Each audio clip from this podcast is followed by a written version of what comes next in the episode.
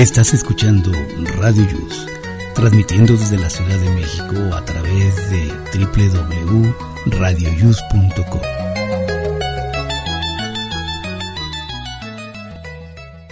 El siguiente programa contiene escenas de conocimiento explícito, con diálogos cargados de curiosidad, que pueden afectar la sensibilidad de personas no acostumbradas a hacerse preguntas sobre el mundo que las rodea. Tamales Marín presenta.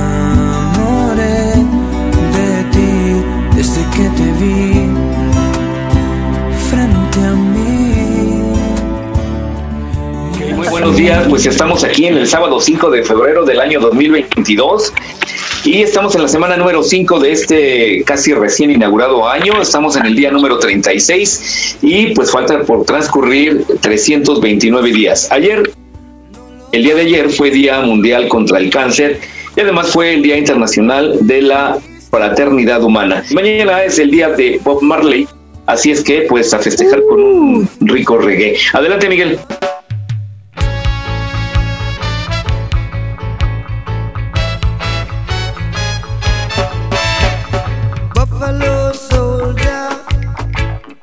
Buenos días a todos, bienvenidos. Esto es Aquí estamos México en su capítulo número 95, señores, a cinco programas de cumplir los 100.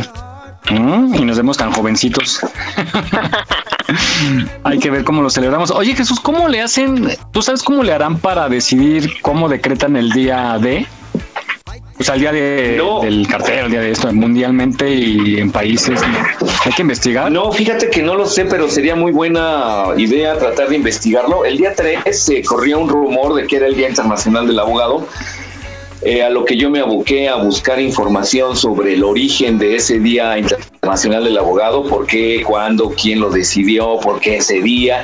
Y desafortunadamente o afortunadamente no encontré ningún dato conciso, preciso y, y certero de que ese día era el Día Internacional del Abogado. Así es que pues sería muy buen dato tratar de investigar. A ver si para la próxima semana les tenemos ya esa información. Ah, la constitución política de que nos rige hasta ahorita, la de 1917, se erigió el, el 5 de febrero, ¿no? Es, es Santa Constitución. 104 años de la Constitución de 1917. Y, y, caso curioso, ¿no? Que nuestra Plaza de la Constitución de la Ciudad de México no es no se llama Plaza de la Constitución por esta Constitución, sino por la anterior, la Constitución de Cádiz. Correcto. A mis chamacos les dieron el día del lunes y dije, no, pues, bueno, no por la escuela, sino porque es oficial. Por la Oigan, ¿y se acuerdan no cuando nos han que, invitado? que, que querían mover el Día de la Madre? Que querían Ah, mover sí. eh, las fechas para conmemorar el Día de la Madre y eso para que no se congregara tanta Ay, gente. sí. y. Pues según lo habían movido, ¿no? En 2020. Sí, después recularon, ya dijeron que siempre no. Ahora sí que dice mi mamá que siempre no. Dice mi mamá que siempre no. Oye, pero a mí me dijeron, no, pues ya se recorrió el festejo del Día del Padre, pero ya no supe para cuándo. Y ya no hubo. ¿Celebraron? ¿No te celebraron? Déjame decirte que te engañaron. Porque te celebró en la misma fecha. Jaime, creo que hubo cambios si no te dijeron. Ya ves, nos ningunean a los papás. Bueno, ¿eh? pues ahí está, vamos a comenzar nuestro programa y doy la bienvenida a nuestras compañeras. Fabi, muy buenos días. Nadie me ha besado como tú me besaste. Hola, buenos días. ¿Qué tal? ¿Cómo están todos? Bien, bien, qué gusto escucharte. Y nuestra amiga Vane desde Ecatepec. Vane. Hello, hello, acá desde tierras ecatepenses. Excelente fin de semana. Estamos arrancando aquí, estamos México, que sea un programa agradable para que se me pongan activos toda la mañana. Y muy soleado, ¿no? Bien caluroso, está rico, pero con aire frío. ya nos dirá Jaime si podremos lavar. Pues claro, se encuentra Jaime Rivas, nuestro meteorólogo y lavadólogo de cabecera. Hola, buenos días a todos. Pues aquí estamos llegando ya para saludarlos, para que nos escuchen un rato y para estar platicando aquí a gusto.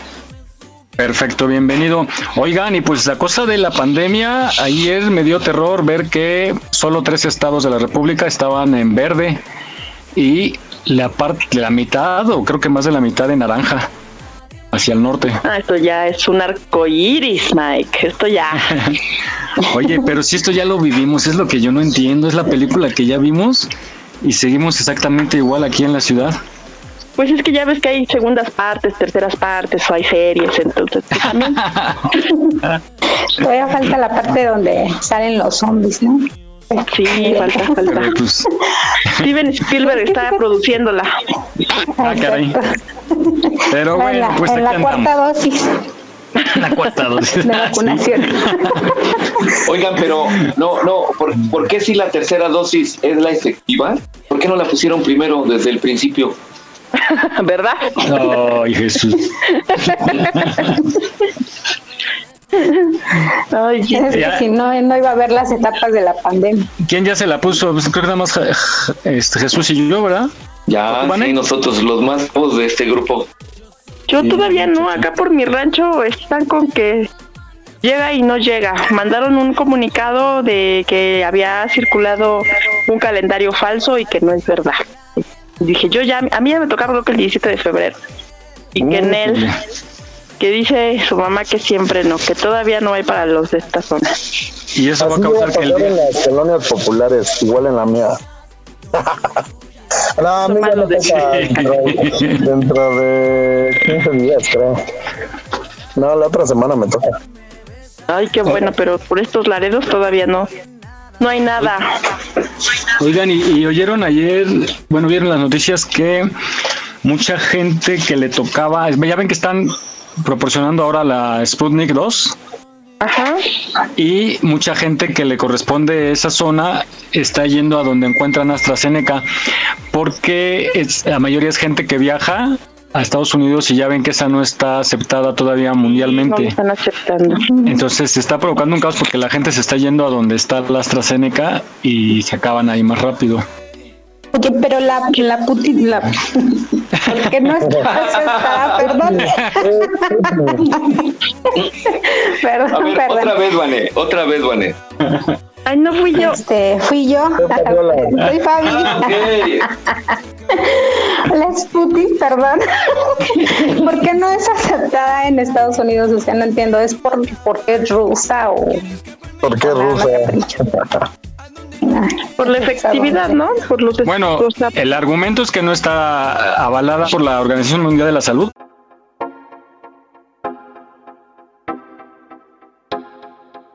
A mí me gusta que durante la semana me hable de coronavirus en la noche y la mañana.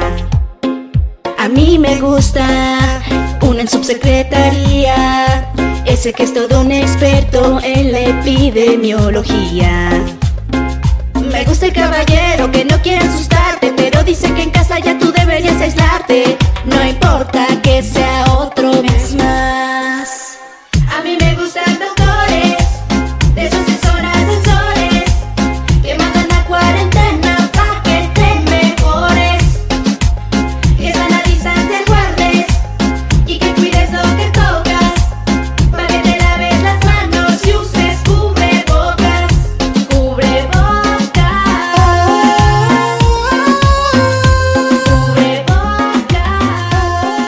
Vamos a darle bienvenida al mes del amor y la amistad.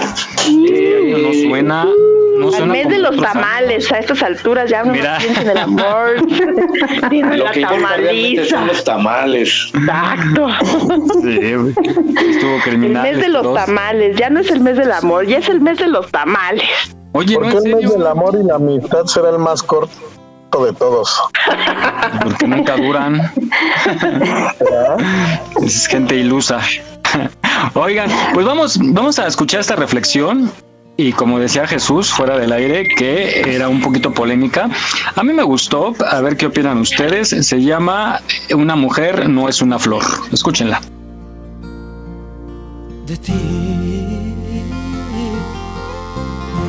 me gustan tus manos cuando te saludo.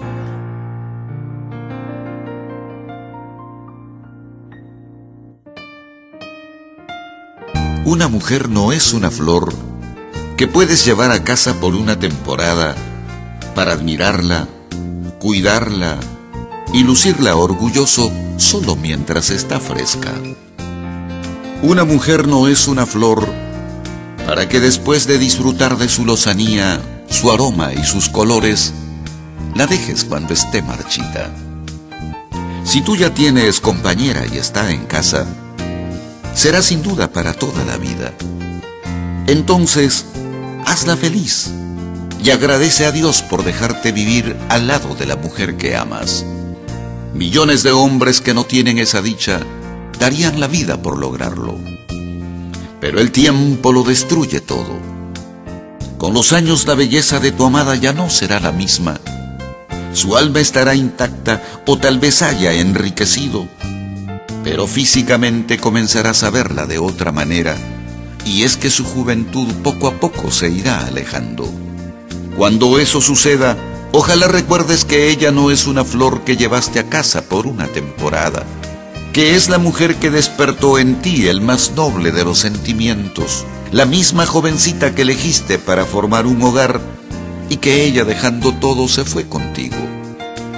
Ojalá que el amor en su plenitud te haga seguir a su lado para siempre, juntos como Dios manda hasta el final del camino, amándola como merece, sin soberbias de juventud, porque para entonces tú también habrás envejecido.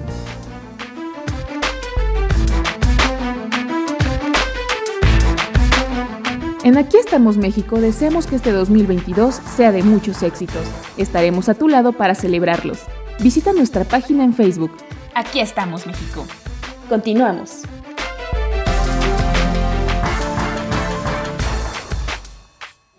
Me gusta. Lo beso prohibido, lo que he escondido me gusta.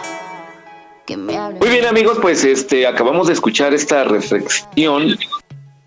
Esta reflexión que está bonita, pero parte de, lo que dice en algunos momentos como que se prestan a la polémica. Y bueno, cada uno de nosotros tenemos nuestro propio criterio, vivencias y maneras de pensar. Y bueno, en algún momento creo que hablaremos de esto, un tema nocturno para dialogar a gusto. Muy bien, adelante Miguel. Pues ahí está, usted tiene la mejor opinión en casa. Cada cabeza tiene su propia versión. Yo digo que hay que disfrutar lo que tenga que durar. Si es para toda la vida, pues toda la vida. Y si es un rato, disfrutarlo, llevárselo bonito y enterrar lo malo. Así que esa es una experiencia más. Entonces, pues ahí usted tiene la mejor opinión. Yo por eso digo fiel hasta la muerte. Antes ah, no. caray. Está muy bueno ese. Bueno, oigan, ¿y qué tan enamorados son ustedes? La verdad. Ay, pues ya sabemos que el enamoramiento es por etapas, ¿no? Entonces, y por edades también, ¿no? No es lo mismo enamorar a los 15 que a los 25, que a los 35, que a los 45. No, pero hay gente que se hace muy fría, mi Vane. Ahí tienes la innombrable, como el viento. y me han roto yo creo mucho su corazón, sí. Yo voy al cine y me enamoro hasta la de la que la más fea de la película. de tanto verla ahí tan cerca en la pantalla. Y ya se me pasa después, ¿verdad? Pero sí, hay, hay, gente que somos muy sensibles en eso del amor.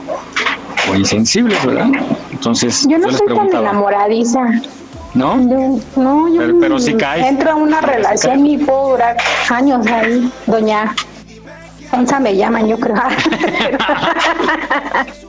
no, sí, sí, no, no, este, eso de que a cada rato me estoy enamorando, no. No, más bien es estabilidad, ¿no? O sea, Ah, yo creo. Pues sí, puede ser que está recibiendo lo que es lo que espera cada quien, ¿no? Me imagino. De esa parte. Ah, Y están conformes, Sí, sí, contentos con lo que tienen. ¿Cuánto es lo más, lo más que han durado en una relación de noviazgo? Oh, yo siete años. siete años. ¡Ah! Me doy un Eh, chocolate. Fabiola, ¿qué eres? Perdón. Ah, es ¿Y cómo se conocieron Miguel y Fabiola? Éramos Oigan, a ver, cuéntanos la historia. Esa no nos la sabíamos. conocimos a la innombrable. Ah, ah, ey. es que cuando me invitaron dije, no puedes nombrarme. Ah, no es cierto.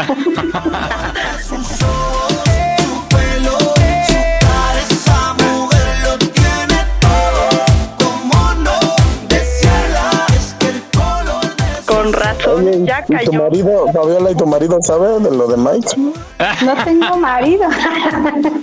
Soy También soltera es mi teléfono es... Ah, no, no es Oh. eres casada. Se la pasa hablando de ti. Ah, ah, sí. Ah, ah, sí. No, esto fue un, un, este, un acuerdo al que llegamos para, para despistar a la gente. Ay. No, Jaime, más bien, más bien ahora lo que nos los hizo creer que era casada para despistar al enemigo, pero ya caímos. Ya dimos con la buena. Oíla, oíla. Ya dimos con la buena.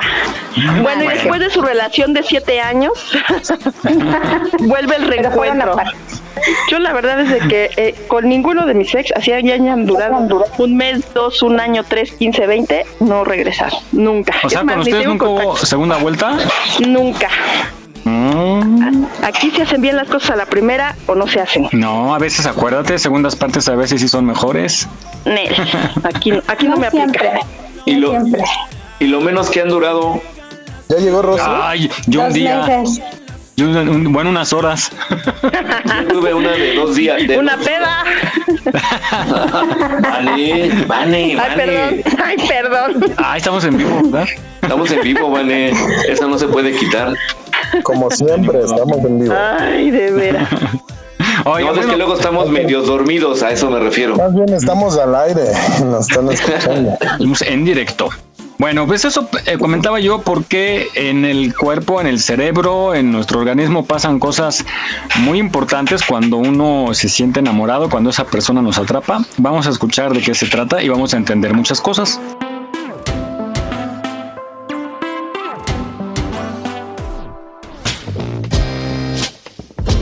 Los sistemas de filtrado inconsciente nos guían a través del caos de la vida cotidiana como un sistema de navegación interno. Solo en un caso específico, nuestra mente hace casi cualquier cosa por evitar que veamos a los demás como realmente son. Cuando nos enamoramos. Desde el punto de vista científico, enamorarse es una reacción ante el estrés. El botón del pánico, la amígdala, se activa tal y como lo haría y nos haría actuar en caso de peligro.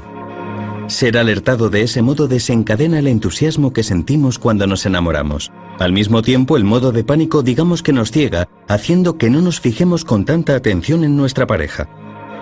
A la vez, los centros de la recompensa intervienen, las endorfinas, opiáceos producidos por el hipotálamo del cerebro nos ponen eufóricos. Lo mismo hace la serotonina, que nos pone de buen humor. Este cóctel de felicidad actúa como una droga en el núcleo accumbens, el interruptor del cerebro que anticipa las recompensas. Experimentamos la ausencia del otro como un síndrome de abstinencia, pues para nuestro cerebro el amor es una adicción.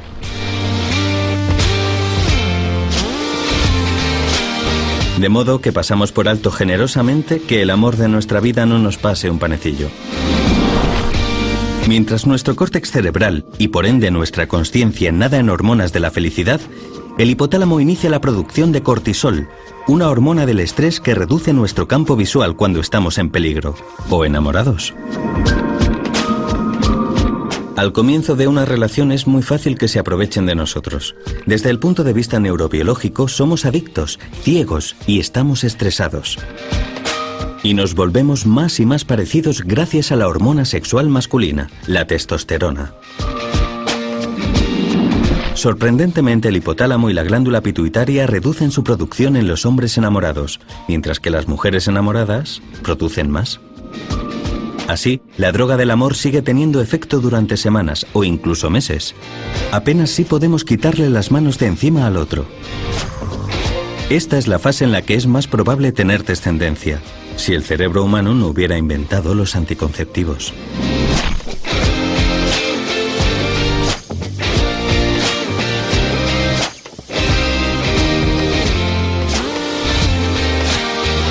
Después de entre 6 y 9 meses, el éxtasis al fin comienza a decaer.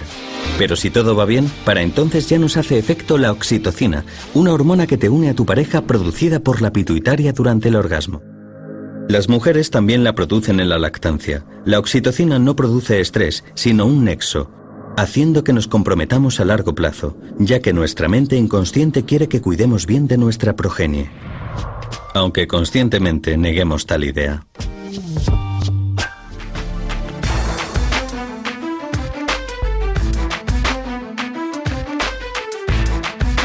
No olvides seguirnos en nuestra página en Facebook.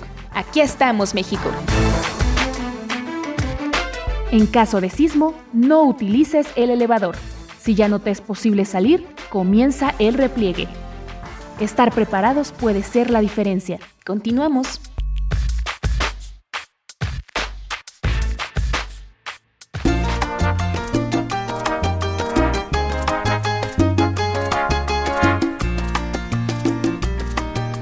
Oigan, esto de enamorarse es todo un tema polémico que podemos eh, platicar y platicar por horas y desde puntos distintos, desde los hombres y desde las mujeres, que se viven fenómenos diferentes en cada uno de nuestros cerebros.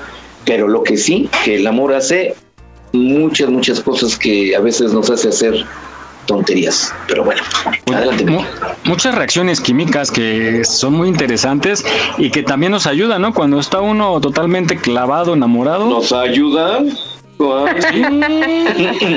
Ay, Jesús, pues ¿en dónde has caído? ¿Cuál es la tontería que han hecho por amor? Ah, yo ma- Enamorarse. Regalar un coche. Regalar un coche. Ay, ya ni me acordaba. Yo, yo aparte del coche, ir a poner un, un letrero, un cartel en el puente en viaducto.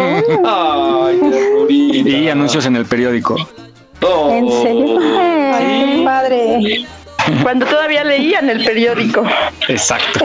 Yo, yo, eh, por yo jamás llevar flores, las envío, pero no, no las llevo yo. Ah, yo igual. Las mandaba. Ay, así me estuvieron llegando regalos a mi casa una semana y nunca supe que quién eran. Fueran flores, rosas, una, un vino rosado que por cierto no me gustó. Ay, pues, si me estás escuchando, no me gustó. Mándame Para el otro. 14, eh, ese es buen tema, ¿eh? ¿Qué, qué no regalar para este 14, no? Yo creo que debes de conocer bien a tu pareja y enviar algo que creas que sí le va a causar gusto, ¿no? Porque a veces enviamos cosas que ni al caso. ¿A poco nunca le regalaron al, al novio el disco que a ustedes les gustaba? Pero, se Pero él no. regalaron a él, y a él no le gustaba precisamente. Entonces, ay, mira, te regalé. Oye, pero si a mí no me gusta. Pero uno sabe que a uno sí le gusta. Pues para que lo escuchemos juntos. Ándale. Para que lo escuches conmigo. Sí, ese es el mensaje, ¿verdad? La del barrio no inventes, ¿no? La de tres veces te engañé, ¿no? Pero esas son las más dedicadas, ¿no? Entre las parejas. Bueno, cuando ya rompen, Es así sí. como el regalo de Homero cuando le regala a Mark la bola de boliche. Ándale. Ándale. Bueno, pues ahí está, piensen bien qué regalo. ¿Qué, qué sería? Es que les juro que no veo el ambiente del amor y la amistad como otros años, ni en las tiendas, ni en ningún lado. Ya se, se nos ha ido todas esas Que no tradiciones. que hay que salir para verlo. no, espérate ese día, ese día va a estar bueno. ¿Cuál? Los hoteles al full nada más, pero afuera. Hasta No, sí, se llega de, de, de flores y regalos por donde caminas. Oigan, este, bueno, pasando a otro tema, ¿no vieron? Apenas se volvió a publicar, eso es- esta historia es del 2016, pues está muy curiosa en Veracruz. No sé si la vieron acerca de un muchacho que andaba buscando su colchón. Ajá, sí, ¿Veracruz? sí, sí, sí, sí. Estuvo genial. A ver, cuenta, cuenta, yo no Resulta, porque aparte la platica muy, muy sabroso el chavo. Un chavo que tendrá 19, 20 años, ¿no, Vane? Sí, se ve Ocho por ahí así. Eh, su perrita o perrito se hizo pipí en el colchón de mamá y se puso a lavarlo. Entonces lo sacó, lo saca, pero es que yo no había escuchado esta otra parte. Lo sacó varios días, o sea, lo sacaba un día a secar y lo volvía a meter. Y al otro día lo volvía a sacar y lo volvía a meter. Pero él cuenta que como afuera, a donde lo ponían un poste, había una construcción y dice, y los albañiles pues me veían todo, pero yo no, como yo no les hablaba, no les, no se los podía encargar porque iban a decir, ay, si ahorita sí nos hablas, ¿no? Entonces él lo dejó y eh, se había ido, ¿no, Van? Y luego eh, regresó y ya no estaba, le habló a su mamá cómo fue cuando como desapareció. No me acuerdo exactamente, pero sí, efectivamente, cuando regresa simplemente ya, Ya no está. Y- Pero lo más chistoso es que cuenta que se sale a, buscar, oiga, no vio pasar un colchón por aquí. y, y ya que le dice una señora así, lo traía un taxi arriba. Pero aparte era así como un colchón con doble colchoncito arriba, azul, con doble colchoncito arriba. Sí, o sea, no era un coche que estuviera maltratado. Ajá, y entonces este, pues ya se, ahí tienen varios grupos ahí en, en Veracruz y publicó, entonces hasta le hicieron sus memes que se levantaba, se, eh, se activó la alerta Amber por el colchón, ¿no? Y salía la foto del colchón, Se las características. colchón Sí, lavado. imágenes de noticieros dando a, a conocer la noticia, ¿no? De extranjeros, noticieros extranjeros, que si usted ha visto un colchón y así. Total que este, dicen que le hablaron, que lo vieron eh, en un taxi y alguien de esa ruta de taxis contactó al que se lo llevó eh, y ya le- él le dijo que que él se, pues eso lo había encontrado y pensó que lo habían tirado. Entonces se presentó ese taxista con las autoridades a decir que él tenía el colchón, pero pues él lo recogió para llevárselo pensando que lo tiraron. Ya está Ya probado, la- se lo regresó. Así, calado, ya va calado.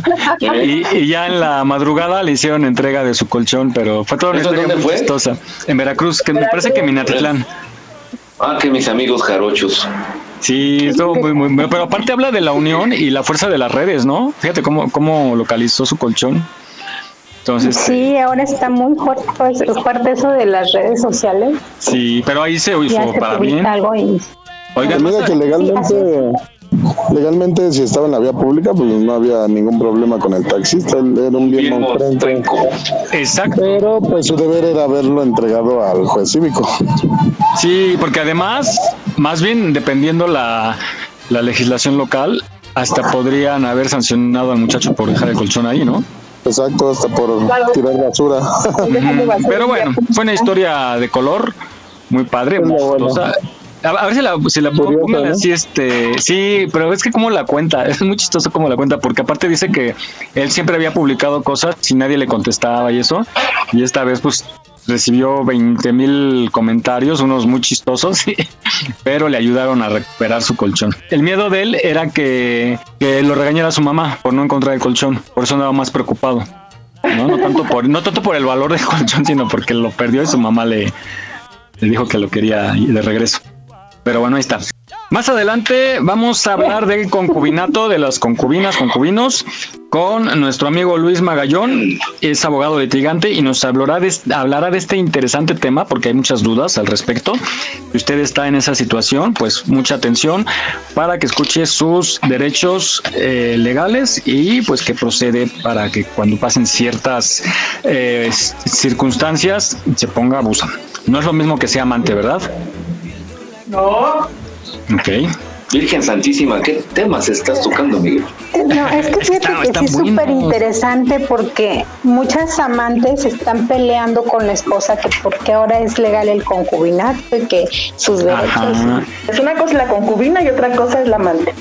No se confundan, chicos. No, pero pues, es que por eso nuestro amigo nos va a decir, porque puede ser, pasa esto luego, Vané, puede ser que tú seas amante.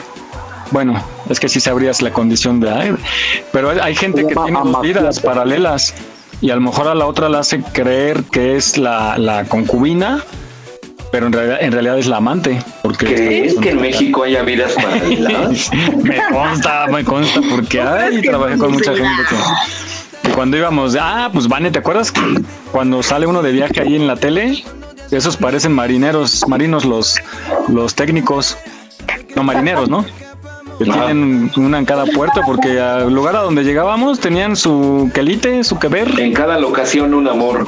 Sí, es real. Bueno, y también vamos a hablar sobre quién sufre más, si la amante o la esposa. Oigan, temas muy buenos el día de hoy. Pero él, lo- los hombres también sufren. ¿Por qué? Pues no creas que es muy sencillo tener dos, tres dos amantes y una esposa. Y con un sueldo, ¿verdad? Y con un sueldo, claro. Ay, Jesús, no des- ¿Verdades, Jesús? No, nomás es lo que yo he sabido por ahí. Él tiene siete muñecas, mi Vané. ¿Cómo le hace para mantener? Son concubinas de plástico. concubinas de la... Ah, pues, bien, bien. Son de la... Tenemos un tema muy bueno. ¿Ustedes saben lo que es el metaverso? Y... Pues por ahí vas, Jesús. Por ahí vas. Dentro de poco tus muñecas van a ser una realidad. Virtuales. No, van a ser una realidad, vas a ver. Nah, yo Bueno. siento que la- lo virtual nunca, nunca va a reemplazar lo que son las personas. O sea, no- A las compras en línea prácticamente es el camino hacia lo virtual. Sí y no. La, la estimulación a través de inducciones eléctricas vía cerebral pueden eh, activar partes del cerebro haciendo sentir una realidad.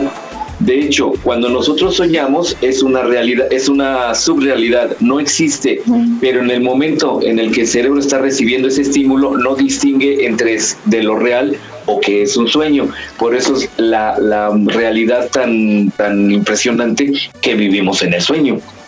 quieres madrear al, al, al, al esposo, lo despiertas, dices, órale, canijo, ya te vi, ya. En la realidad, sí, sí, sí. Y, quedas satisfecha. Bueno. Y tú dices, ¿qué onda? ¿Qué Oigan. pasó ahí, no? Pero es el, cierto, sen- ¿a el sin- poco el sentimiento de traición, ahí las estaba chicas que son latente. casadas nunca han soñado algo así medio eh, infiel de su pareja, de su esposo, y despiertan y hasta están enojadas con él porque soñaron eso? Pues por eso te digo. No Sí, necesita por- Llegas y le das un- le quieres dar Esos sueños. es lo que yo les digo a la gente, que para qué se casan, si todo lo que se puede tener en un matrimonio se puede tener sin necesidad de estar casado. Exacto. Porque esos sueños los he tenido yo y no te he estado casado, sino con el novio. A ver, me pues- engañaste en mi sueño. Oigan, Sí. ya vamos a vamos al tema. Ya se encuentra nuestro amigo Luis Magallón. Ya está presente. Hola Luis. Muy buenos días. Hola Luis. Hola, hola, perdón. Ya te días, escuchamos. ¿Cómo están?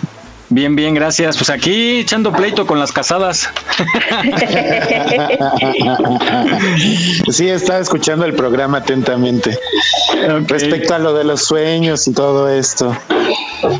Así es, ya, ya hechos una realidad muy próximamente. Vas a poder hacer todo lo que quieras sin salir de casa. Eso me gusta. Eso me gusta, eso me gusta. Oye, ¿De Luis, pues virtual? bueno. Ajá. Sí, Ajá. sí, de forma virtual. Este, pues eh, te invitamos para que nos platiques el día de hoy sobre el concubinato. Claro que Primero, que nos hables de la definición y jurídicamente si está contemplada en la ley. Perfecto. Pues mira, Dígale bien a Jesús que el tener sus muñecas no significa nada. pues mira, como, como este es un programa en donde platicamos sobre derecho, pero accesible a- al público en general, vámonos a la, a la Real Academia para ver qué es lo que dice de concubinato. Y esta lo define como una relación marital entre dos personas sin estar casadas. Entonces pueden estar dos personas eh, y básicamente es un poco lo que hace el derecho al respecto. El derecho lo que se encarga al regular el tema del concubinato es básicamente regular una, una relación que no llegó a concretarse con un matrimonio, pero que este, genera incluso derechos, una situación de hecho, por llamarlo de alguna manera en donde también se generan derechos, se generan obligaciones, siempre y cuando concurran ciertas este, condiciones. Por ejemplo, una de, ellas, la más importante, es que ninguno de los dos concubinos o las personas que pretenden un concubinato estén impedidas para contraer matrimonio, es decir, que no estén casadas, que estén dentro de la mayoría de edad y algunas otros, algunos otros factores que sean capaces, vamos, de obligarse y de tener este el goce goce de derechos y, y poderse obligar jurídicamente. Ah, ya ven, entonces no aplica para el amante. Exactamente. ni, para la, ni para la segunda casa. Eh, aunque, la hagan- aunque le hagan creer que es la única, entonces legalmente no podría ser, este, no podría tener los derechos de esa concubinato, puesto que, aunque ella no lo sepa, ¿no? Ahora sí que si no Eh. lo sabes no te exime de. Exactamente, uno de los requisitos es que los dos estén libres como para poder contraer matrimonio sin que sea la el, el hecho, pero este si alguno de los dos está casado, aunque vivan 10, 20, 30, 40, 50 años juntos, no se da esa esa relación de concubinato, no existe, porque es el requisito indispensable. Ajá, es un punto muy, muy, que se tiene que dejar muy bien claro porque en los grupos de derecho que yo estoy en Facebook se meten muchas mm, amantes reclamando sus derechos y pidiéndoles a los abogados que les ayuden. Entonces, este se están peleando con la con la esposa queriendo reclamar los derechos eh, de concubinato y no les queda claro que ellas no tienen derecho alguno porque pues la esposa es la, la, la primera en la que está. ¿O hasta dónde podrían tener tantito derecho? Pues ¿hasta qué si hay este, tendrían si hay este impedimento, no nace el derecho del concubinal, de la concubina o el concubinario. O sea, Únicamente que hubiera una herencia, ¿no? Como platicábamos la semana pasada. tam- tampoco. En ese O lo que caso, pueden por hacer, ejemplo, si lo que quieren es sacar dinero, lo que pueden es tener un hijo de ese señor y ya con eso ya le quitan una pensión alimenticia. Ah, qué interesante. Fíjate que uno de los requisitos también para que se genere un concubinato es que haya cierta temporalidad y estabilidad en la relación. La temporalidad varía de estado en estado, pero aquí en la Ciudad de México el mínimo es de dos años. Ahora bien, cuando ocurre que tienen un este se puede dispensar el tema de la temporalidad siempre y cuando exista algún este algún hijo por ejemplo y la relación sea permanente y continua. Es decir permanente que estés prácticamente viviendo con la persona y continua que sea más de cuando menos más de seis meses estando viviendo bajo el mismo techo. Si por ejemplo pasaron más de seis meses, pasaron cinco meses y medio y tú te vas a vivir a otro lado con otra persona, este, y aunque regreses se vuelve a restablecer esa temporalidad. O sea Muy que si, interesante, ¿no? que si mm, nomás le fincó el hijo, como dicen, eh, lo único que podría reclamar es la manutención por paternidad. Exactamente, sí. Hay dos condiciones ahí, por ejemplo, que él haya reconocido o, este al hijo frente a la autoridad del registro civil, una. O dos, que se iniciara un juicio sobre la, el reconocimiento de paternidad, que ahí se aplican prácticamente este pruebas de ADN, etcétera. Y que la negativa se toma como. Ah, muy como interesante. ¿verdad? Sí, de repente, fíjate que cuando los llaman a, a- a hacer las pruebas de paternidad, se le apercibe o se le dice al, al, al que se está citando para que sea reconocido o no, que si no acude se va a tener por cierto el hecho, aunque él no haya ah, concurrido al, a practicarse la prueba. Oye, y por ejemplo, ¿qué sucede con estas, ahora sí que con estas personas que sí tienen a su esposa, tienen en su casa y como trabajan quizá en transporte, viajan mucho, eh, tienen una segunda casa, pero este, la otra, pues obviamente no está casada ni nada, pero también tiene su casa. Entonces, cuando llega a fallecer, entonces la esposa es dueña ahora de dos casas. Sí, em, si la adquirió, por ejemplo, el, el, el peregrino, por llamarlo de alguna manera, el marinero, el marinero, como decían, Este, el peregrino o marinero, lo que fuera, este sí ocurre que si la, que si la esposa, la, la, la cónyuge, eh, llega a enterarse de esa y él la adquirió a, a su nombre, ella tendría derecho a esa a esa casa con también con los otros herederos, ¿no? En este caso, Ah, que la novela, ¿eh? Está bueno eso, Oye, ¿no? ¿y cuál sería, perdón, cua- cuáles serían las causas para que la gente decida vivir en concubinato? Normalmente, Pues, ¿cuáles son? Yo creo que son que obedecen más a orden sociológico y ya ahora sí que no no hablando de derechos sino en mi experiencia personal es precisamente porque se dan se dan las condiciones de ah pues sabes que antes de casarnos vámonos a, a vivir un tiempo juntos y tal no entonces este yo creo que serían como las las causas. No me gustaría hablar ah, pensaba hace un rato reflexionaba al respecto de si es falta de compromiso en realidad de decir, no, es que no me quiero casar porque me falta el compromiso para.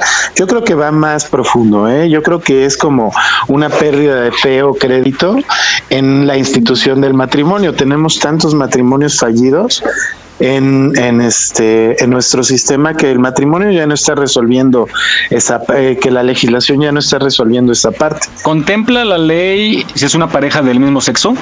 Sí, antiguamente, antes de que se empezaran a reconocer los, los matrimonios este, entre personas del mismo sexo, este, no, se, no, no se podía establecer un concubinato entre un hombre y un hombre, por ejemplo, una mujer y una mujer. Actualmente ya se puede. Entonces, este, incluso pueden acudir ante el registro civil aquí en la Ciudad de México, ¿eh? pueden acudir y establecer un, un pacto que se llama este pacto de convivencia, si mi memoria es fiel, en donde ambos declaran ante el registro civil que están en, en esa situación, que están viviendo juntos, que están haciendo vida juntos y tal. Ok. Ahora, hay que, cu- cuando necesitan hacer un trámite, por ejemplo, tengo entendido que para adquirir un crédito también ya se contempla esta, esta figura. Hay, ¿Cómo comprueba la, la pareja que viven en concubinato? ¿Se les da un certificado o un- una aprobación o cómo es? Justamente es ju- justamente acudiendo ante el registro civil es- se llena un formato.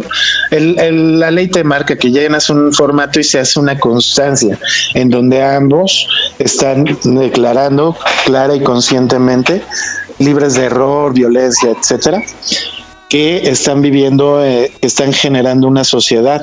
Una, le llaman sociedad en convivencia, sí, pero también tiene estos efectos. Entonces, este, por ejemplo, esa situación para un crédito, para adquirir derechos juntos, como son individuos y todavía no y si todavía no se cumple con la temporalidad o no tienen un hijo, viven permanente y continuamente bajo un mismo techo, etcétera, entonces sí pueden acudir ante el registro civil y declaran su voluntad en ese sentido. Entonces esto ya el, el, el acreedor, el que les va a otorgar el crédito, es el que prácticamente valida esta parte a través de una escritura. Ya esto queda en una escritura en donde el crédito se les está otorgando. Un crédito En caso- hipotecario, por ejemplo. En caso de que el concubino muera y entre en polémica el, el- con los familiares la, la concubina que de lo acerca de los bienes la concubina cómo pudiera y no y no sacaron este este este papel certificado de que, vivieron en concubinato la concubina cómo pudiera eh, comprobar que estuvo eh, efectivamente viviendo con él tanto tiempo Muy, muy interesante. Fíjate este, que básicamente lo que se tiene que hacer ahí es acudir ante los mismos tribunales del lugar en donde, en donde residieron y se hace un, un procedimiento corto, relativamente corto, en donde se, se llama jurisdicción voluntaria de reconocimiento de concubinato. Este procedimiento es un procedimiento oral en la Ciudad de México en donde tú vas como concubino, presunto concubino, y dices, pues yo vengo a decir que soy concubino de fulano de tal o fulana de tal. Y te presento a estos testigos, te presento estos documentos, te presento todo, todos los elementos para que el juez en determinado momento, sin que haya controversia, pueda resolver y hacer la declaratoria al respecto. Oye, pero ya con todo ese tra- trabajo, pues ya mejor cásate, ¿no? Pues yo creo que es como, sí, si tú, va- vamos a pensar, si tú estás en una situación en donde quieres la seguridad y certeza para la persona con la que estás viviendo, pues prácticamente te vas y te casas, ¿no? Es un trámite que puedes realizar en menos de una semana. Claro, y aparte será el mismo. Sí, ya sé, gracias por la invitación, ¿eh?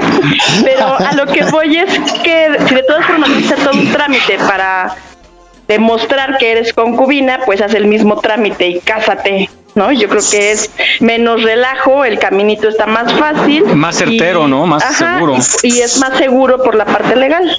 Exactamente, exactamente. Gracias por la invitación nuevamente.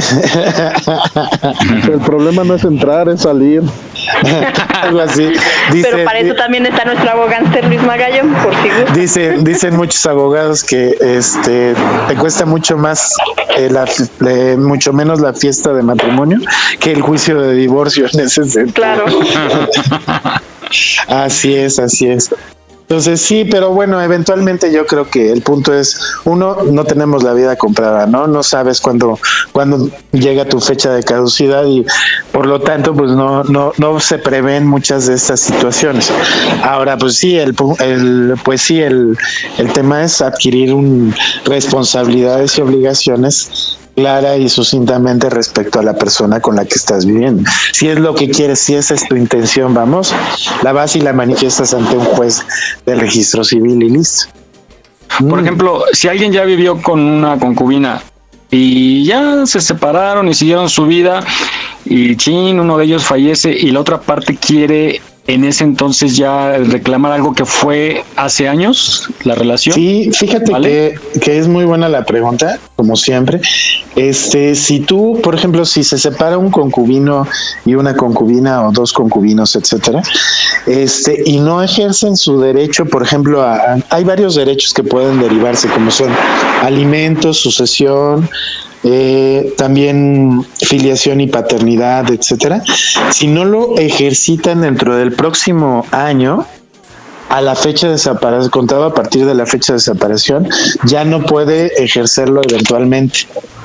O sea, tiene ah. prácticamente una vigencia de un año este, este derecho. Si ya no lo ejercitó, pues ya mejor suerte para la próxima y listo. ¿Podrías decirnos como así en, en muy breve cuáles serían los beneficios y, cuáles serían, pues así que los perjuicios de ser concubinos.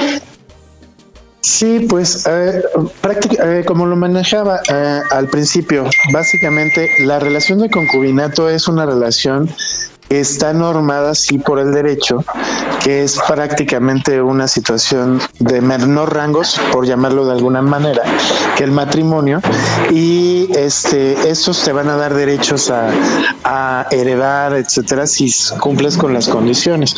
Si no se cumplen con las condiciones, bueno, pues ahí ya no tienes una, una situación que, te pueda beneficiar, ¿no? Entonces, básicamente, si tú cumples con, con ABC, vas a tener derecho a, a, parte de la sucesión testamentaria o intestamentaria en su caso, vas a participar como si fueras un, un heredero más, es decir, lo platicábamos la vez pasada hijos, son tres hijos y una concubina, pues tú vas a recibir la misma parte proporcional que los otros hijos. Este, si tú tienes, además de ser concubina, otro hijo de esta persona, pues básicamente vas a participar en dos, en dos este, vertientes, una como concubina o, o como concubino y otra participación específica por el hijo si es que fue registrado y todo, ¿no? Si es que hubo este reconocimiento a, o hubo esta acreditación de paternidad y filiación. No, pues entonces todo el caminito nos manda a que se casen, chavos. Eh, pues, eh, ¿Qué diferencia habría entre una esposa y una concubina en adquirir los derechos? Pues ah, básicamente. y a una no le dijeron. sí, eh, el, el matrimonio yo creo que sería bueno que platicáramos al respecto del matrimonio en un programa específico para que vieran derechos y obligaciones muy interesantes porque además de, de que hay reciprocidad este etcétera, ¿no? Es decir, si uno paga allá del amor. eventualmente sí, sí, este, eventualmente si uno paga alimentos entonces el otro debe de corresponder de la misma manera y varias cosas, ¿no? Pero eh, básicamente sí, el matrimonio está por encima este, de los derechos que pueda tener un, un concubino o una concubinaria en ese sentido. Si hay un matrimonio, la concubina o el concubino, pues ni se le puede llamar así porque no llegó a crearse esta relación en estos términos. Si hay relaciones casuales, por ejemplo, si es eh, lo que hablábamos de los marineros, de, lo, de la persona, de las personas que se dedican a viajar por su, por su oficio, profesión, etcétera, si tiene varias relaciones, aunque él no esté casada, casado con ninguna de ellas, aunque ella no esté casada con ninguna de ellas, no se generan los derechos de concubino o concubinaria en ese sentido, porque no está haciendo permanente esta relación con esta persona y está más bien en una especie de eh, relación casual, ¿no? Yo voy, te visito, este, estoy contigo una semana, dos semanas y después me marcho me marcho a. Oye, y por ejemplo, para, para, seguridad de esto, ¿hay alguno donde yo lo pueda googlear para ver si está casado o no? Porque quizá tú dices, bueno, pues es que yo ya le he dicho que, que, nos casemos, pero él no quiere porque dice que mejor estamos así. Y la verdad es de que, ah, ah, pues se da el caso de que nos engañan, ¿no? Si, te, si pues te dicen que están ya divorciados, separados, algo así, puedes ir al registro civil y solicitar una, una, hay un formato en donde puedes pedir que te declaren sobre el estado civil de la persona.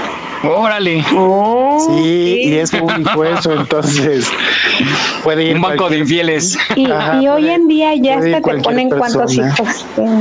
Sí, en realidad, fíjense que uno de los requisitos para contraer matrimonio, que no sé si ya esté, si todavía esté vigente, pero era que si tú estabas casado antes o debes pensiones alimenticias, hay un banco para, para deudores alimenticios, entonces un banco de información.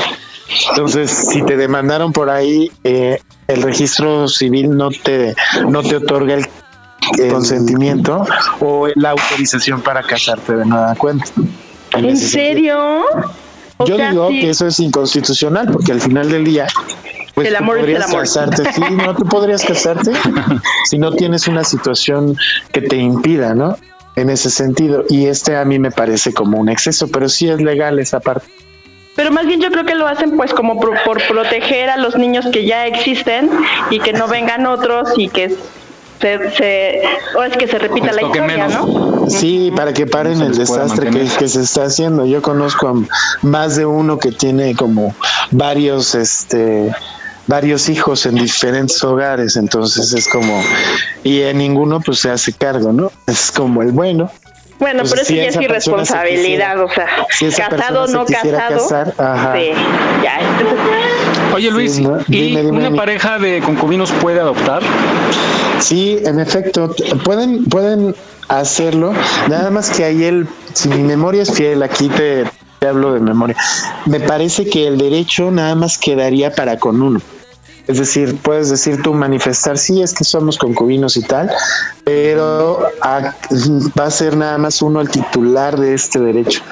Entonces, el que lo haya solicitado y, y tal, no necesariamente pasa a los dos.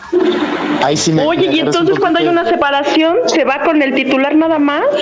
En, ese, en esos casos sí, si por ejemplo fuera de las dos personas, o sea que los dos fueran como concubinos, fueran a, a, a querer adoptar y hubiera eventualmente una separación, prácticamente operaría el tema de, de como si fuera una tutor, guardia y ¿no? custodia, ajá. No, una guardia y custodia, como cuando Ah, un esposo y una esposa se, se separan, o dos esposos, etcétera, este, que quedaría a cargo de uno la, la guardia y custodia y a, car- y a favor del otro el régimen de visitas y convivencias.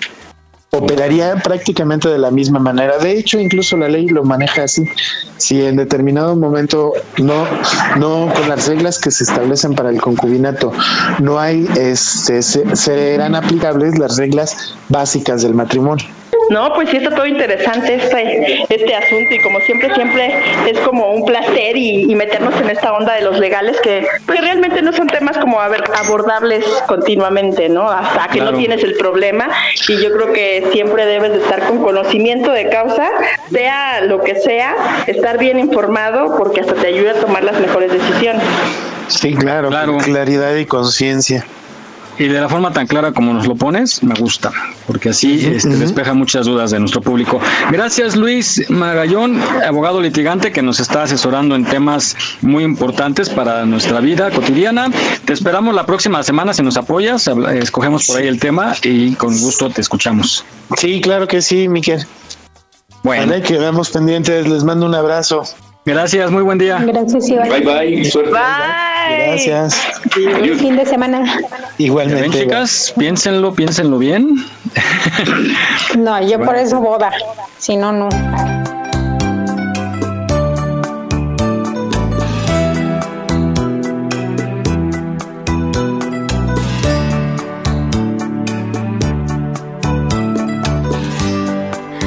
Pues hablando de sorpresas, vamos ahora con este tema que les decía hace rato. ¿Quién sufre más, si el amante o la esposa?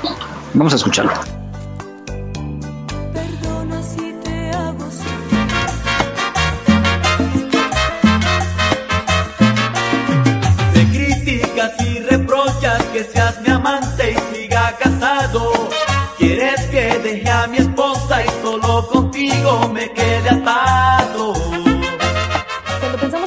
Infidelidad, es inevitable pensar en el dolor de esa mujer que fue traicionada, engañada, esa esposa que seguramente día con día pensaba que su pareja no le iba a ser infiel, que nunca le iba a pasar a ella. Y nos enfocamos mucho en su dolor. Sin embargo, yo me pregunto, ¿quién de verdad está sufriendo más? Hay una mujer también que está entregándose a una persona que no le pertenece. El saberse como la amante, el saber que fuiste la causante de una ruptura probablemente de un matrimonio, o saber que hay alguien ahí que sí toma un papel importante en la vida de esa persona, quien es jerárquicamente la eh, primera, porque es la señora, porque es la madre de sus hijos, porque es la que día con día está con él, él la presenta como su pareja. Es difícil, es difícil. No estoy minimizando, evidentemente, el dolor que pueda tener la esposa. Sin embargo, hay una sociedad que pueda apapacharla un poquito más y que este trance, de alguna forma, pueda ser mejor llevado. Es decir, que en consulta, en, el, en terapia, acuden más mujeres amantes que mujeres esposas. Eso quiere decir que hay mayor número de culpas, es decir, que pudiera haber mayor número de sufrimiento. La amante, en muchos sentidos, idealiza lo que ese hombre pueda darle. Sabe que hay otra persona, pero se sigue quedando ahí. Sabe que es la oculta. Sabe que en muchos sentidos probablemente no se va a separar. Y viva pensando en que sí le va a dar un lugar que las estadísticas nos indican que no sucede en una gran mayoría. La mujer amante también carga consigo que si llegara a tener a ese hombre ya como su pareja formal, si la escogiera ella, puede ser después ella a la que la engañen. Tendría que evaluar que ese hombre al que tanto ama, si llegara a ser definitivamente de ella, en algún momento puede también fallarle, porque si le falló en su momento a su esposa y a sus hijos, ¿por qué no hacerlo con ella también? Hay miedos, hay resentimientos, es sentir que no mereces, baja tu autoestima, baja tu seguridad. Definitivamente es un dolor bastante fuerte. Pero, ¿qué pasa con la esposa? La esposa también sufre. La esposa es traicionada, es quien entrega todo con la intención de ser felices para siempre. Y yo te pregunto, ¿quién sufre más? ¿La esposa o la amante? Y tú debes escoger si esposa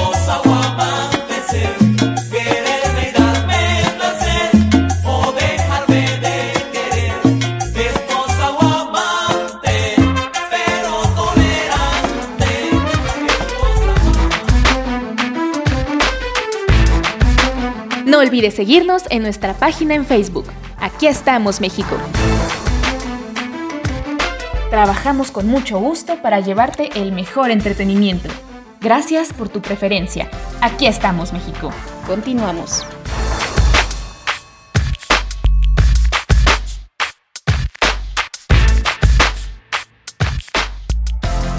Quiero que seas para ti mi amiga, mi esposa y mi amante.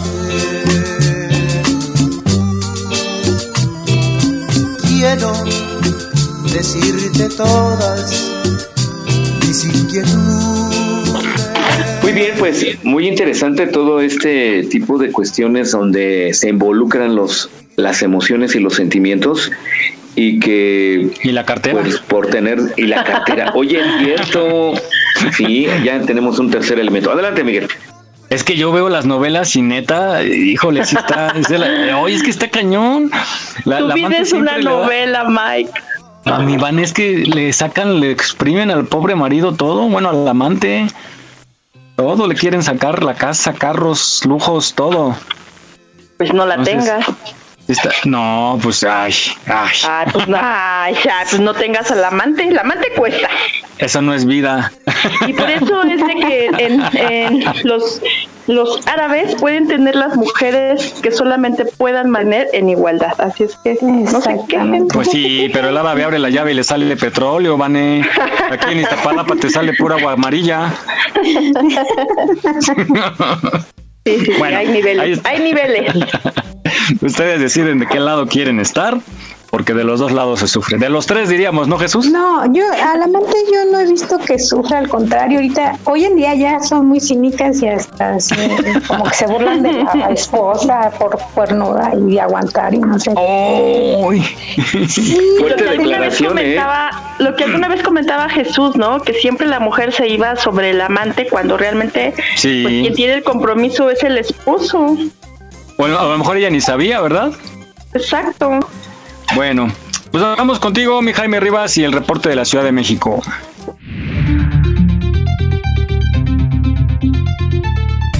Que sí, Miguel, pues ya estamos aquí listos con el reporte de este sábado 5 de febrero. Pues buen día a todos. Este sábado, pues tenemos un ambiente ligeramente cálido. El cielo va a estar medio nublado a nublado y podrían presentarse algunas lluvias ligeras al sur de la ciudad. Entonces, al sur y al poniente para que tomen sus precauciones, laven desde ahorita, poquito a poquito para que se les seque rápido. Tuvimos una mínima de 6 grados centígrados, máxima de 22 es la que esperamos el día de hoy. El hoy no circula sabatino, eh, aplica de manera habitual para los vehículos con holograma 2, para vehículos con holograma 1 que tengan terminación de placas impar ya que es el, primer sábado de este mes de febrero. Y pues la misma recomendación de todos los sábados quedarse en casita evitar la zona de donde habitualmente tenemos marchas y manifestaciones en la Plaza de la República en la en, el- en la zona centro Avenida Tlaxcoaque eh, colonias en el centro histórico y en la Plaza de la República pues tenemos ahí ya programadas marchas desde las 9 hasta la 1 de la tarde. Entonces pues evitar estas zonas y mejor quedarse en casita disfrutando con la familia lavando un poquito es lo que tenemos hasta ahorita Miguel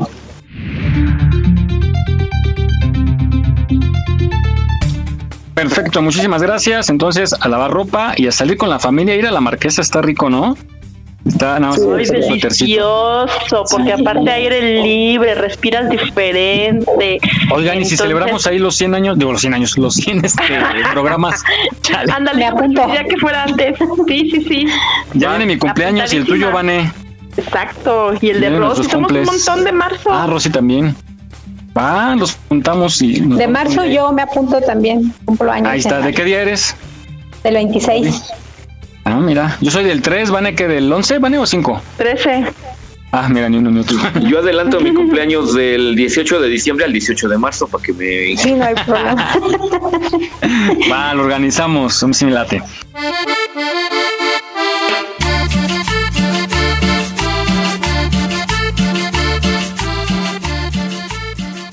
Pues más adelante tendremos el test de Vane. Preparen en casa lápiz y papel porque va a estar interesante como cada ocho días. ¿De qué tratará Vane? Vamos a ver cuál es tu sexto sentido y si lo tienen, empezando por ahí.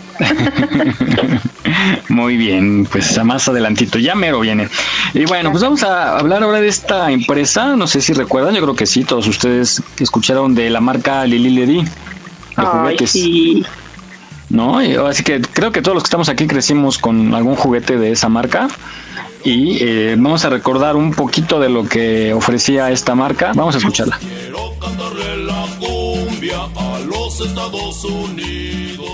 La juguetera Lili Ledy se fundó a mediados de la década de los 50 en la colonia Cuauhtémoc en Ciudad de México. Su fundador fue el señor José Siklipersky y su esposa, la señora Schneider. En un inicio, la empresa se llamaba Compañía Industrial de Novedades Plásticas y Metálicas. No suena para nada a un paraíso de juguetes, ¿verdad? La juguetera estaba enfocada en la ilusión de los más pequeños. sin importar si esta ilusión era azul o rosa. Se crearon entonces dos líneas, una para los pequeños y otra para las pequeñas. Ellos dedicaban sus horas a las figuras de acción, los carritos y las muñecas. Pues justo eso fabricaban en Lili Ledy. Lili era la línea de las pequeñas y Ledy la de los pequeños. Eran lo más genial de lo genial. Sus muñecas hablaban, caminaban y hasta lloraban. Eran muchas, muchas de ellas. Cantante Lili, psicodélica Lili, wow, la variedad de muñequitas que tenían. Con una colección de nombres claros y en diminutivo como lagrimitas o comiditas Lili, las muñecas con cara de las más pequeñas realizaban acciones diferentes. Y te platico más de esta muñeca porque si no la conoces y la buscas en línea, quizás creas que son la utilería de una película de miedo. La principal línea fueron muñecas que se asemejaban a la edad de 2 a 7 años. Tenían unos vestuarios increíbles, o trajes sastre o vestidos pomposos. Su cabello era sedoso y largo, perfecto para peinarse. Su altura iba de los 45 a los 90 centímetros, una muñecota. Tenían ojos de color claro como azul o gris y un pestañón largo que ya quisieran varias. Si tienes una de estas muñecas o te heredaron una, sabrás que es una muñeca Lili porque en su nuca tiene una incisión con la marca. Este es el sello de autenticidad. En el caso de tener una verdadera y en buen estado, no hombre, ni te cuento, puedes venderla como un artículo retro de colección hasta por 10 mil pesos. Aparte de las muñecas, tuvieron juguetes relacionados a la cocina que volvían locas a las más pequeñas de la casa estaba el hornito mágico Lili Ledy. Este horneaba con la ayuda de un foco. ¿Habrá sido uno de esos que usan en las pollerías para mantener la comida caliente? El hornito mágico venía con moldes de acero, claro, todo mini y muy mágico. Para los pequeños, las figuras de acción eran la onda, resistentes, musculosos y hasta hablaban. Uno de sus modelos más famosos fue el comandante parlante. Una versión tenía hasta cabello verdadero, bueno, sintéticamente verdadero.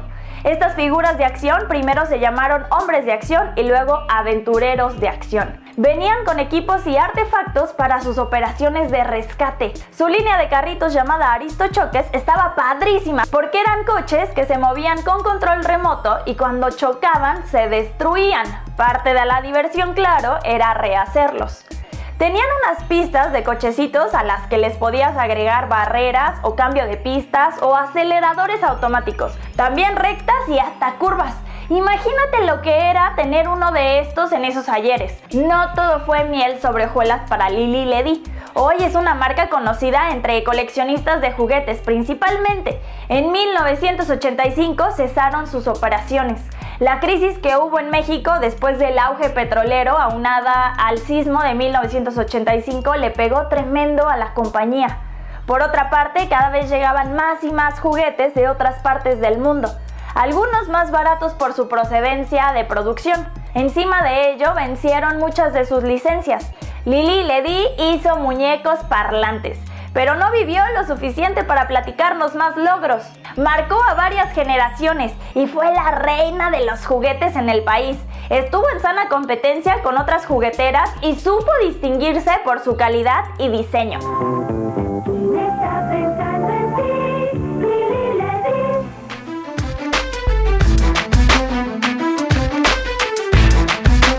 No olvides seguirnos en nuestra página en Facebook.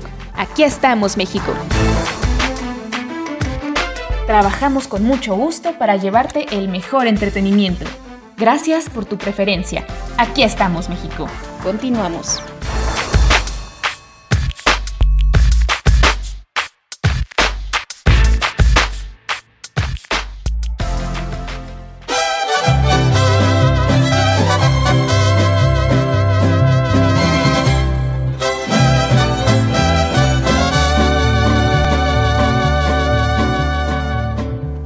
Amigos, pues estamos aquí de regreso, escuchamos esta interesante cápsula relativa a los juguetes. Adelante Miguel.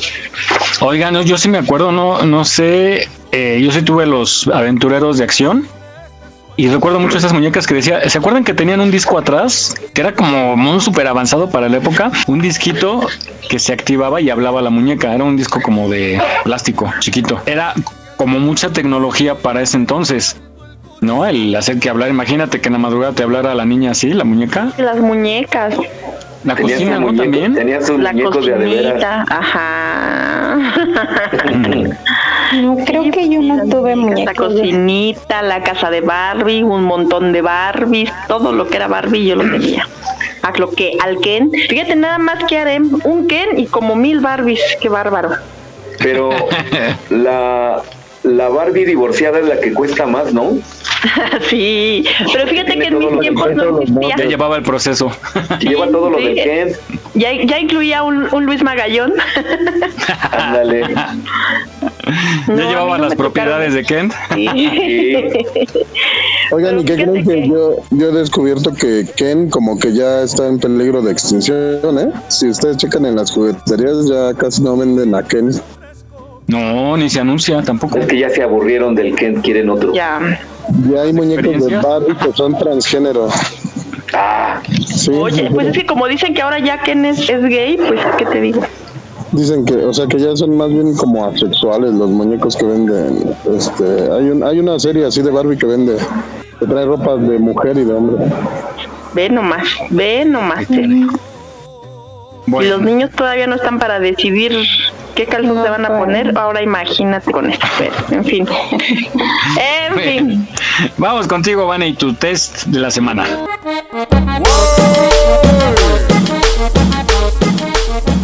Sí, sí, sí, ya tienen pluma y papel, o si no, ya saben, le sacan punta al dedo.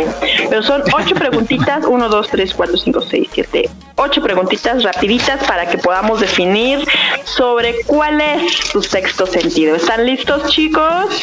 ¡Listos! Sí, señora, estamos listos. Muy bien, venga la número uno. ¿Tienes un diario en donde escribes tus sueños o lo tuviste? No se hagan. Sí, no o lo solía hacer. A, B o C. Ah, A, sí, B, no, C, lo solía hacer. Número dos. ¿Alguna vez has predicho algo antes de que ocurriera? A, sí, no. B, no. O C, a veces. Cuando me iba a nadar de chico porque rompía las cosas. Cuando iba a reprobar una materia. También ya sabía que te iba a tocar También aplica.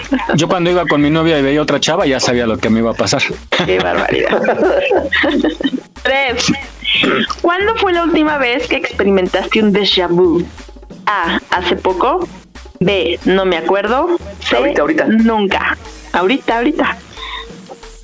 Pues entonces sería A. Hace poco. Recuerden que al final van a hacer No, su conteo de cuántas. A, cuántas B y cuántas C. Oh. Cuatro. Ya le entras a los chistes, ¿eh, Mike? Cuatro. ¿Alguna vez has visto un fantasma? A. Uy, sí. Sí. B. No. C. Los fantasmas no existen. No, existen y están entre nosotros. Cinco. ¿Me, po- ¿Me podría repetir la pregunta? Ay, señorita Tache Guarache. ¿Alguna vez has visto un fantasma? A. Sí. B. No. C. Los fantasmas no existen. Cinco. Cuando suena tu teléfono, por lo general sabes quién es sin mirar. A. Sí. B. No. C. A veces. Sí, porque tienen timbre especial. Ay, eso no aplica, ¿eh, Jesús? Siguiente. ¿Cuál es tu pasión más grande? A. Mi familia. B. Mi carrera. C. Mis pasatiempos. A, B o C. Penúltima. ¿Crees en el destino? A. Sí, claro. B. No. C. No lo sé y no me importa. Oye, yo sí tuve de Tutti Frutti. Y última. ¿Otra última? Falta la última. ¿Prefieres comprar libros nuevos o usados? A. Nuevos. B. Usados. C. Me da igual. Es que es relativo, pero bueno, prefiero nuevos. Es que esto de derecho tienes que comprar muchos libros y ya el que caiga. Sí. Pero también tienes que, tienen que ser nuevos, porque cambian los códigos. Ah, bueno, eso sí. Pero, por ejemplo, Venga, hagan sus conteos. Hagan sus conteos. A, B, o 4, 6, 8, Yo mayoría de A. 4 A, 2 B y 2 C. Yo mayoría A. Yo mayoría B. Yo mayoría B también. Entonces, Jesus y Mike A, Fabiola y Jaime B. Venga, ahí les va para quienes tuvieron C. Viene. Vamos al revés. Si en su casita tuvieron C, ahí les va. Tu sexto sentido te permite saber dónde encontrar las mejores ofertas. Sí, señor. Sí. Tienes la capacidad increíble para comprar todo a precios bajos. No importa dónde estés, siempre puedes encontrar los mejores artículos en oferta y ahorrar cientos y hasta miles de dinero. ¿Puedes, por favor, enseñarnos cómo lo haces? Para quienes tuvieron B, mi querido Jaime y Fabiola, ahí les va. Tu sentido, digo, tu sexto sentido es poder encontrar objetos perdidos. Casi nunca pierdes tus llaves o tu billetera y eso es debido a tu sexto sentido. Tienes la capacidad de encontrar objetos perdidos en un instante. Cosas que otros, inclusive tu madre o pareja, nunca podrían encontrar. Tienes uno de los mejores regalos de la historia. Eres muy afortunado. ¿Sí es verdad? lo ¿Sí se les pierde? ¿Sí? Venga, ya. No, les encuentro puro perdido. He perdido cosas que se me caen andando en la moto y las recupero. Eso, eso. Pues para Mike y Jesus, ahí les va la letra A. Tu sexto sentido es saber cuando alguien necesita ayuda. Eres una persona muy cariñosa, cálida y emocional y te gusta ayudar a la gente. No importa si los conoces o no, te encanta poder ayudar a los demás. Tu sexto sentido es sumamente útil todo el tiempo. Te da una enseñanza, una enseñanza y una extraña sensación en el estómago cuando una persona está en problemas y vas a ayudarle de inmediato. Eres único y extraordinario y deberías estar orgulloso de ti mismo. ¡Eh! ¡Qué bonito! Eh, justo cierto, eh, totalmente ¿eh? en mi caso. Sí, así son. Así es que ya ven, los test no mienten, háganlos en su casita y sorpréndase del resultado, porque aquí solamente les decimos la veritita verdad. Muy bien, mi Vane. Bien acertada, ¿eh? Ahora sí me gustó el test. Ahora sí. Oiga usted. Muy bien, pues muchas gracias, Vane. Te escuchamos la próxima semana con tu test de la semana. Venga.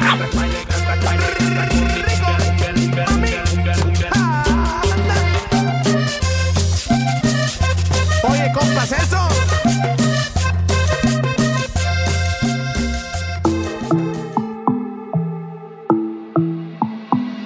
Dicen que hay peligro cuando salgo. Que no le temo a lo malo. A veces soy candela. No te confundas que no soy nada de buena. En mis ojos ves maldad. No soy ni mala ni santa. Tráeme alcohol para que se moje la garganta.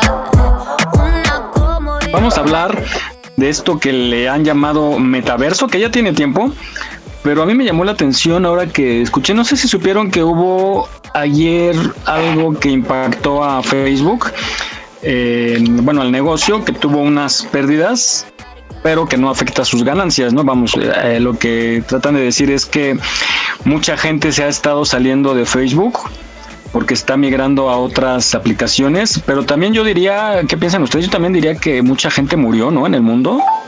También. Y dejó Pero de- se están pasando a otras aplicaciones, pero que son del mismo dueño, entonces. pues, No, por bueno, eso no hay pérdidas caso- monetarias. Eh, bueno, también sí, pero sí le está dando ya batalla y mucha gente se está yendo a TikTok. Y bueno, eh, yo entonces empecé a ver una nota acerca del metaverso que yo honestamente no sabía qué era. Ya lo había escuchado de parte del dueño de Facebook y me ha impresionado lo que es, porque en un futuro podemos utilizar este sistema para hacer nuestras actividades cotidianas y hacerlas como querramos. Y muy cercano, Jesús, a lo que hablábamos alguna vez que yo decía, yo sí creo que eh, ojalá nos toque verlo, que nos podamos teletransportar, puede ser que sea por esta vía. Y con esto del Bitcoin también va como muy relacionado, porque a fin de cuentas nos estamos robotizando. Y vamos a escucharla y ahorita platicamos del tema. Vamos a, a ver qué es metaverso.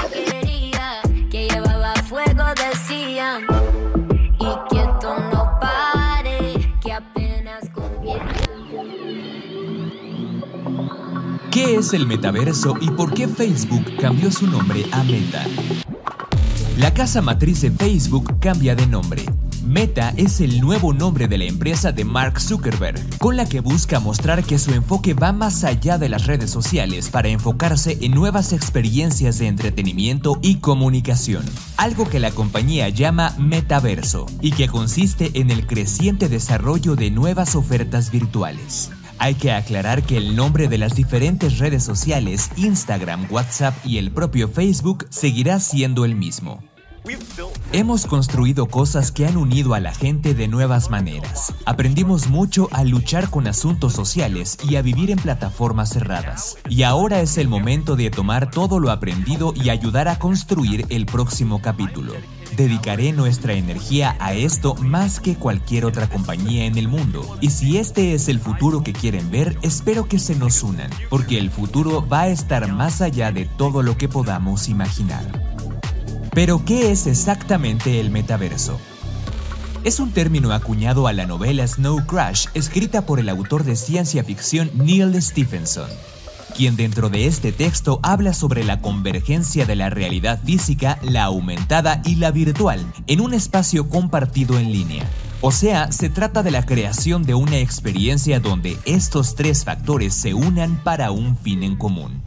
Ejemplos de este tipo de vivencias se pueden tener en Fortnite o Animal Crossing.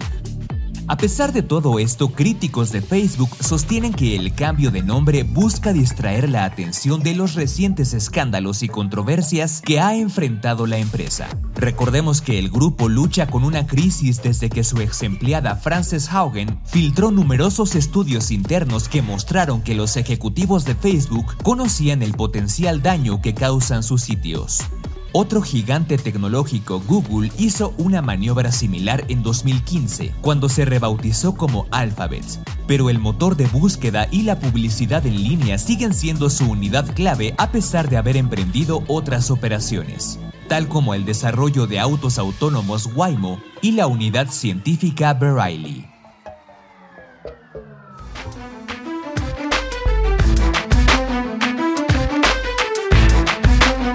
En Aquí estamos México deseamos que este 2022 sea de muchos éxitos. Estaremos a tu lado para celebrarlos. Visita nuestra página en Facebook. Continuamos.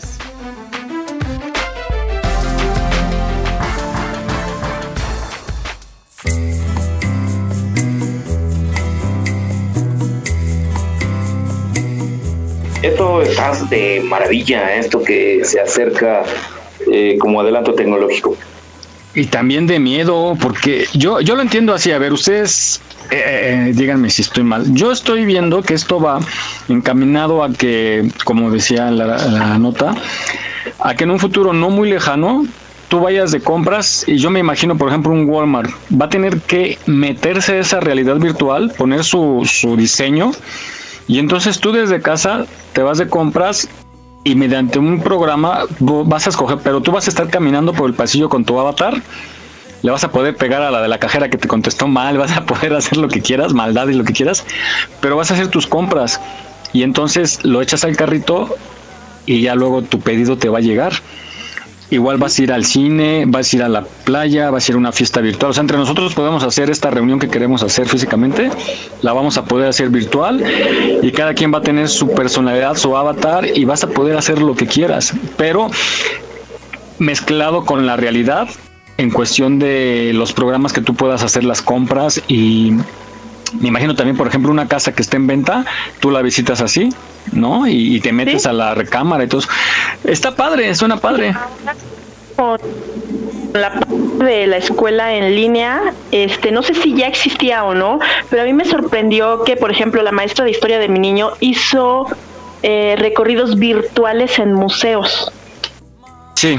Entonces dije, wow, o sea, no sé si en esos momentos los museos dijeron es ahorita o nunca, o ya existían, la verdad es que no lo sé. Que no Ya, ya existía desde hace tiempo, pero esta técnica que tú estás contando, creo que sí es. Pero nadie iba. nadie iba. Porque, ah, pues justo en la pandemia fue cuando le dieron auge a, esa- a ese tipo de visitas.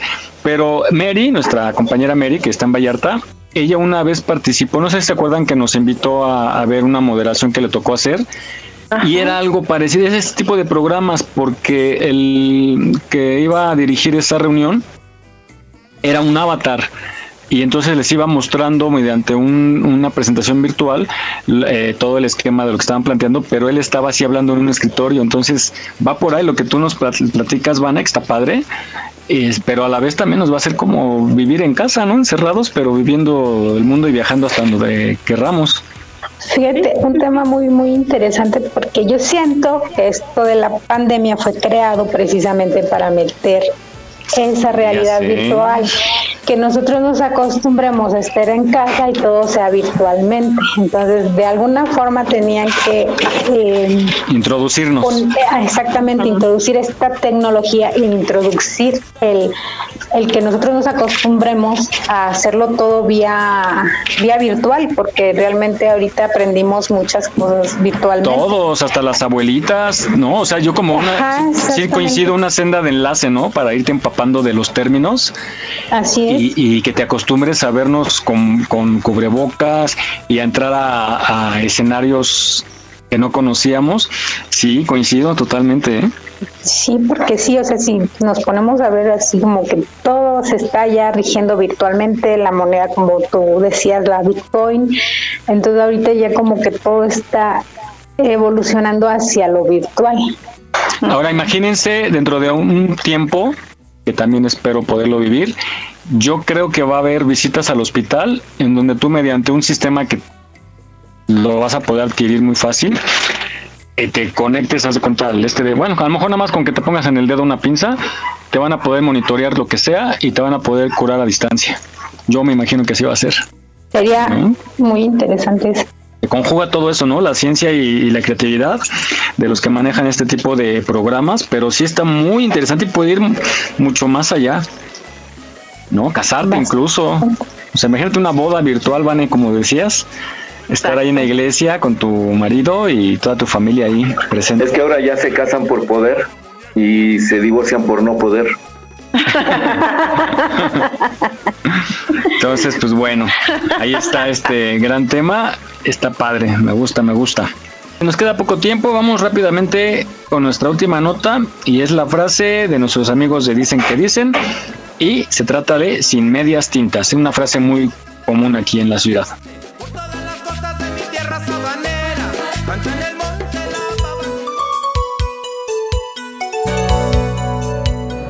Medias esta es una expresión muy común que nos viene de hecho de España, eh, pero que se usa mucho en México y que tiene un origen bastante curioso. El grabado eh, es una forma artística que tiene muchas, eh, muchas maneras de expresarse y una de ellas es la llamada mesotinta, que utiliza bloques que van granulados de manera que, la, que el nivel de, de tintas puede manejarse de manera mucho más amplia y permite precisamente claroscuros o tonos mucho más, eh, mucho más profundos que en otro tipo de grabados.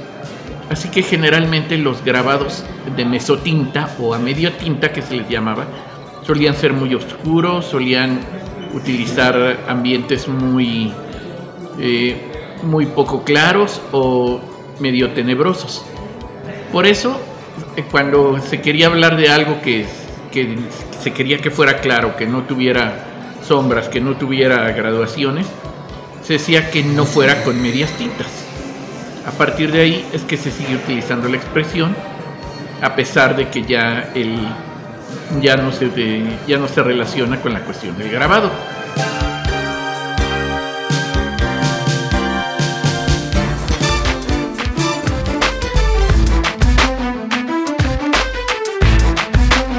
No olvides seguirnos en nuestra página en Facebook. Aquí estamos, México.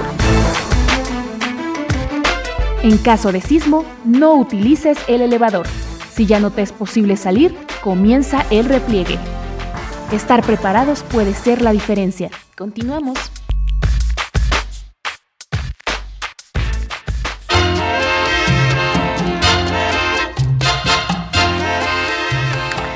Bien amigos, pues aquí no nos andamos con medias tintas, así es que seguimos con este programa de Aquí estamos México. Adelante Miguel.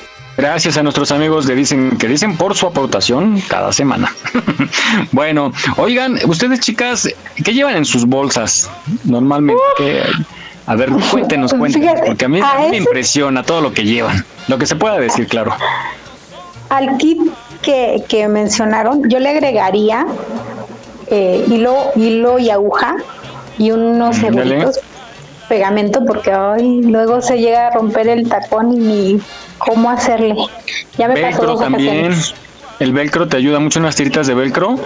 Te ayuda también Ajá. cuando se te rompe algo así. Una plancha, una licuadora. Hoy unas licuadoras portátiles, ¿no las vieron unas chiquitas que hacen como unos licuados así rápidos? Es como De un batidor, de un mini baterías. batidor. Ajá. Mi hija tiene uno, está genial. ¿Qué más llevarían? Pues miren, yo llevo, la verdad es que soy muy práctica en mi bolsa, pero de verdad que hay de todo. Este, yo tengo una mariconera muy chiquita que es como mi bolsa del, del diario y simplemente en mi cartera pues viene lo esencial, ¿no? Pero tengo ahí, por ejemplo, unos curitas porque pues como tengo niños de repente se raspan y a mis niños siempre, mamá, este mi curita, ¿no? Pues saben que tengo curitas, tengo un destapador, porque se me puede ofrecer ¿verdad? en el camino. Este, tengo, por ejemplo, sobrecitos que son energéticos o que son cuando te duele la pancita, porque yo ocupo mucho los suplementos alimenticios. Entonces ahí que si tienes diarrea, que si te duele la panza, tengo aloe, tengo eh, vitamina C, entonces y son sobrecitos que no me quitan mucho tiempo, ¿no? Siempre llevo papel higiénico porque uno nunca sabe en qué momento lo va a necesitar. Exactamente, muy bien. Este, mm, Pero tengo mi ¿sabes qué te piedra. falta? ¿Qué me falta?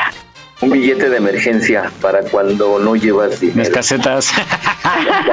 Ay, ya sé, ya sé. Sí, sí, sí, ahora ya voy a esconder dinero en la misma bolsa. Sí, ese, ese es muy buen tip para, para que, para- o sea que dinero de reserva. Ándale. ¿Qué más Muy bien. tengo en la bolsa? Algo así. Ah, pues donde colgar la bolsa también es un circulito que lo pones cuando no hay percheros en, en donde vas a comer. Ay, no manches. Yo- Te prometo, te lo prometo, porque es que ¿dónde pones la bolsa cuando comes? En las piernas, en la parte de atrás te la vuelan, en otra silla también, o sea, entonces así yo tengo una un circulito que se adhiere a la a la esta mesa, sale el ganchito y ahí cuelgo mi bolsa y segura y comemos rico y a gusto. Sí, porque sí es molesto eso de, de la bolsa. ¿Qué pasó, Jimmy? Pluma. Para el uso común, ¿no? O sea, no, no una bolsa de emergencia. Pues sí, esta sí ya es bolsa de mudanza. No, les del prometo que es una mariconera, o sea, es algo chiquito, pero siempre llevo como estas cositas muy prácticas, no me quitan Una, mucho, una antena mucho espacio. para enlace satelital también. Un, un walkie-talkie podría ser, también cabe. Bueno, vamos a escuchar este tip que, que nos dice para llevar un kit de emergencia para mujeres. Un gato hidráulico. Dicen que soy prostipirugolfo, que yo a la que sea le cumplo su Les voy a mostrar lo que llevo yo en mi kit de emergencia o supervivencia. Lo primero que tengo por aquí es un desodorante en spray de tamaño pequeño. Es ideal para llevarlo en el bolso o en el neceser que nos puede salvar de cualquier sudor indeseado. Otra cosa que me gusta llevar es pañuelos desechables, me valen tanto como pañuelos, como toallitas para sacarme las manos o incluso como papel higiénico por si en algún baño público no hay. También me gusta llevar un estuche como este con protectores diarios, toallitas higiénicas, tampax por si me surge algún apuro ya sea a mí o a alguna amiga. Otra cosa que no me puede faltar es un antibacterial o un alcohol en gel. Nos ayuda a tener las manos siempre limpias y libre de cualquier bacterias. Lo siguiente que llevo es un estuche de tamaño pequeño, ideal, y trae un cepillo de dientes, una pasta de dientes y un enjuague bucal que nos va a ayudar a tener nuestros dientes limpios limpios en cualquier momento. Luego de eso me gusta llevar una crema hidratante de lata azul. Es una crema multiusos para las manos, para las caras, para los pies, para todo para tener siempre la, piel hidratada. Otra cosa es este estuche en donde llevo horquillas para el cabello y goma. Muchas veces me pasa que voy con el cabello suelto y no tengo con qué recogerlo, así que este estuche me salva totalmente y las horquillas por si tengo algún que otro cabellito loco por ahí. También otra cosa que llevo es ya sea un perfume o una colonia por si quiero lucir o estar, mejor dicho, perfumada. Otra cosa que llevo es un estuche en donde llevo corta uñas, que es para, obviamente, ya saben, cortarse las uñas. Lima de uñas que a mí me ha pasado que suelo tener una mancillan la uña y es lo más incómodo del mundo. Y por último, una pinza para las cejas. Las tres cosas son de un tamaño pequeñito, ideal para este kit. Otra cosa que llevo son toallitas húmedas. Estas son toallitas húmedas de tamaño, o sea, individuales, mejor dicho, para evitar que se sequen y son ideales para las manos, incluso para la zona íntima. Otra cosa protector solar o algún bloqueador solar. Debemos tener la piel siempre protegida del sol y este es un tamaño pequeño ideal para este kit. Lo siguiente que llevo es jabón. Este es una especie de jabón en toallita bastante curioso. Es un jabón que ya viene seco en una especie de papel que cuando lo mojas el jabón se activa y tienes ahí el jabón líquido activado desde un papel. Otra cosa que llevo son tiritas, curitas o banditas. Es ideal por si tienes algún zapato que te hace daño o algún tipo de rosaduras. Lo siguiente que llevo son quitas maltes. Este es un estuche o un envase en donde viene ya la, cada algodón o cada toallita empapada de quitas malte. Lo siguiente, un peine. Está de más explicar para qué, pero bueno, si tenemos algún pelo loco por ahí, con este peine lo vamos a domar y ponerlo más bonito. Y ya por último, caramelos de menta, porque nunca sabes cuándo el aliento te puede traicionar. Siempre me gusta cargar por eso con caramelitos frescos. Y listo, eso es todo lo que tengo en mi kit de emergencia, en este neceser de supervivencia. Ya solo queda acomodarlo todo a modo de que todo quepa bien, todo esté bien ordenado y a la vista. Y así es como se ve por dentro. Aquí estamos, México. Esperamos tus comentarios a nuestro WhatsApp 56 294 1459. 56 294 1459. ¿Te gustaría ser parte de nuestros patrocinadores? Envía un WhatsApp al 56 294 1459. 56 294 1459. Continuamos. Supiera que me gustas tanto, que me tiemblan las manos cuando la tengo cerca. No sé ni cómo decir. Muy bien, pues ahora ya podemos armar con estas ideas que nos dieron en la cápsula, pues nuestra bolsita de, de utilidades para emergencias. Adelante, Miguel. Sí, son muy útiles, siempre nos sacan del apuro y no ocupa mucho espacio, ¿no? Entonces, este, hay que cargar con lo, con lo, con lo que uno necesita en su trabajo diario o en su ruta y como van, ¿no? Si vas con niños, pues tener un botiquincito un poquito más adecuado a las lesiones que normalmente tienen los niños y gel, el gel que mencionan ahí en la cápsula también ahorita es básico. Claro, el ciclito, el ciclito y el perfume. Pues llegamos al final de este programa. Les agradecemos que se hayan conectado, chicos, chicas, y a la gente que nos escucha fuera del país, también les mandamos un abrazo, abrazo a los Estados Unidos, a nuestros paisanos que andan por allá. Bueno, nos despedimos, Fabi. Hasta luego, chicos.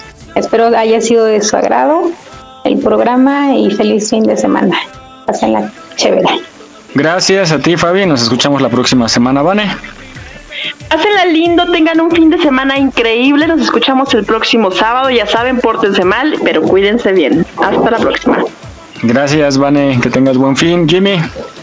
Creo que sí, pues espero que les haya gustado y acuérdense de vacunarse. El día de hoy es el último día para las personas de 40 a 49 años en todas las alcaldías. Y pues ya saben que toda la información sobre la vacunación es en vacunación.cdmx.gov.mx. Cuídense y pues seguimos aquí. Los esperamos la próxima semana. Gracias, Jimmy. Y sí, efectivamente, si usted que nos escucha no se ha vacunado por cualquier causa, vaya sin pena, hombre, eh, pregunte, llame a Locatel, pero no se quede sin su vacuna porque ya vimos que sí nos apoya para este terrible mal. Bueno, pues yo les deseo que tengan buen fin de semana también. Felicidades a los que cumplen años. Escuchen la programación de Radio Yus en www.radioyus.com.